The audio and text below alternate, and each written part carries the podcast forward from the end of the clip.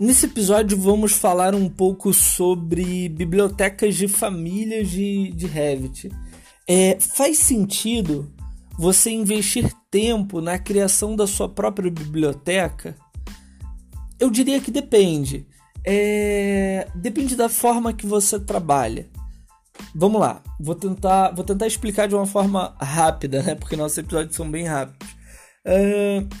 Eu acho que tem, tem as pessoas é, que trabalham ou que desenvolvem seus projetos seguindo uma mesma linha, né? É, e essa linha pode ser qualquer coisa, seguindo uma mesma vertente. É, imagina, ah, eu tenho um escritório de arquitetura que só faz projeto residencial. Ou ah, eu tenho um que só faz projeto corporativo. Então, nesse caso, eu acho que faz mais sentido, digamos, tá? É, eu trabalhei muito tempo é, sem ter uma linha definida de trabalho, né?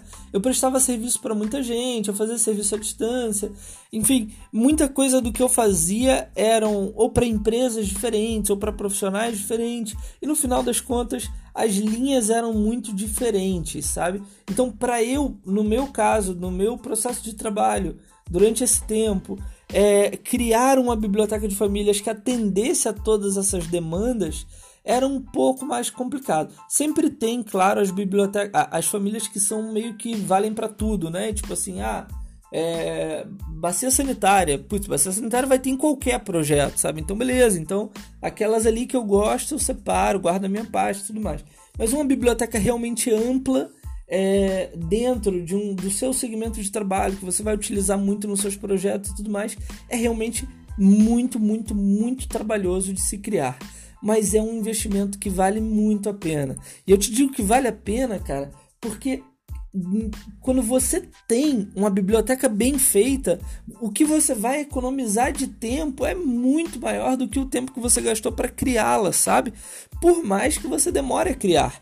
Porque na hora que você está ali desenvolvendo projeto, com pressa, tendo que produzir, tendo que, sabe, resolver um monte de coisas, você não quer parar para desenvolver uma família, você não quer parar para buscar uma família na internet, entende? Então, ter uma biblioteca bem feita, bem estruturada, para mim, é, é fundamental. Eu acho que é, é importantíssimo assim dentro do, do seu processo de trabalho. É, existem também bibliotecas que são vendidas ou até disponibilizadas gratuitamente na internet. E aí, falando um pouquinho sobre elas, eu acho que você tem que ter muito, muito, muito, muito cuidado com quais materiais você vai você vai baixar, onde você vai encontrar. Eu já vi é, muitas dessas bibliotecas gratuitas, até eu tinha na Axion até um tempo atrás, assim, até sei lá, um ano e pouco atrás, eu tinha uma biblioteca de, sei lá, 30, 40 mil famílias que eu já tinha baixado de um monte de lugares diferentes, juntado tudo numa pasta, tentado organizar de alguma maneira assim é, pelo menos de leve, sabe? Eu disponibilizava de graça para todo mundo. Era, era gratuito, era um link, qualquer um baixava aquilo tudo. Enfim, é, o fato é que essa biblioteca de que eu que eu disponibilizava de graça e tudo que eu já tinha baixado de um monte de lugares, ela era muito ruim. Ela era, é tipo assim, ela podia ter 200 mil famílias, mas eu acho que quanto mais famílias ela tivesse, pior ela seria, porque eu não encontrava nada nela. Na verdade, eu encontrava muita coisa, mas era muita coisa que era muito ruim, sabe? Por quê? Porque não foi algo selecionado por mim. Não foi algo que eu peguei, botei no meu projeto, vi se estava legal e tal. E se não estava, fui lá excluir.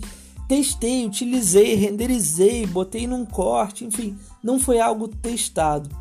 E quando você não testa, você não tem como garantir a qualidade, consequentemente a maioria das coisas não vai ser boa.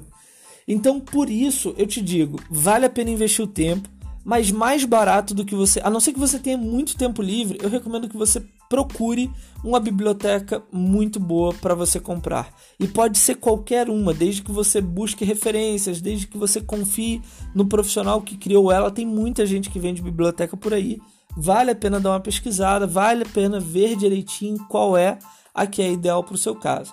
A que eu mais gosto, que eu sou apaixonado, que eu adoro, adoro, adoro, adoro e é incrível, é realmente fantástica, é a da Blocks Revit.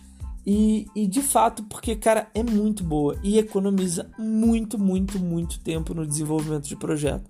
Porque tu precisa de uma família, tu vai lá na pasta, tu encontra a família que você quer, tudo organizado e a família que vem, ela é boa, ela é de qualidade. E, e você não perde mais tempo, sabe? Você encontrou a família, botou ali, gostou e já vai para a próxima coisa, para o próximo tópico, já segue em frente no seu desenvolvimento de projeto. Eu lembro que antes de tê-la, é, hoje, hoje eu sou sócio da Blocks e eu não tô falando isso para fazer propaganda, eu tô falando porque eu realmente acredito naquilo que eu tô fazendo ali também junto com a Bárbara. E antes de ter essa coleção, quando eu ainda nem era sócio de nada, é, eu, cara, perdia muito tempo nisso, porque eu ia lá, buscava uma família, era ruim, buscava outra, era ruim. No final eu tinha 10, 15 famílias inseridas no meu projeto só para encontrar uma que fosse boa.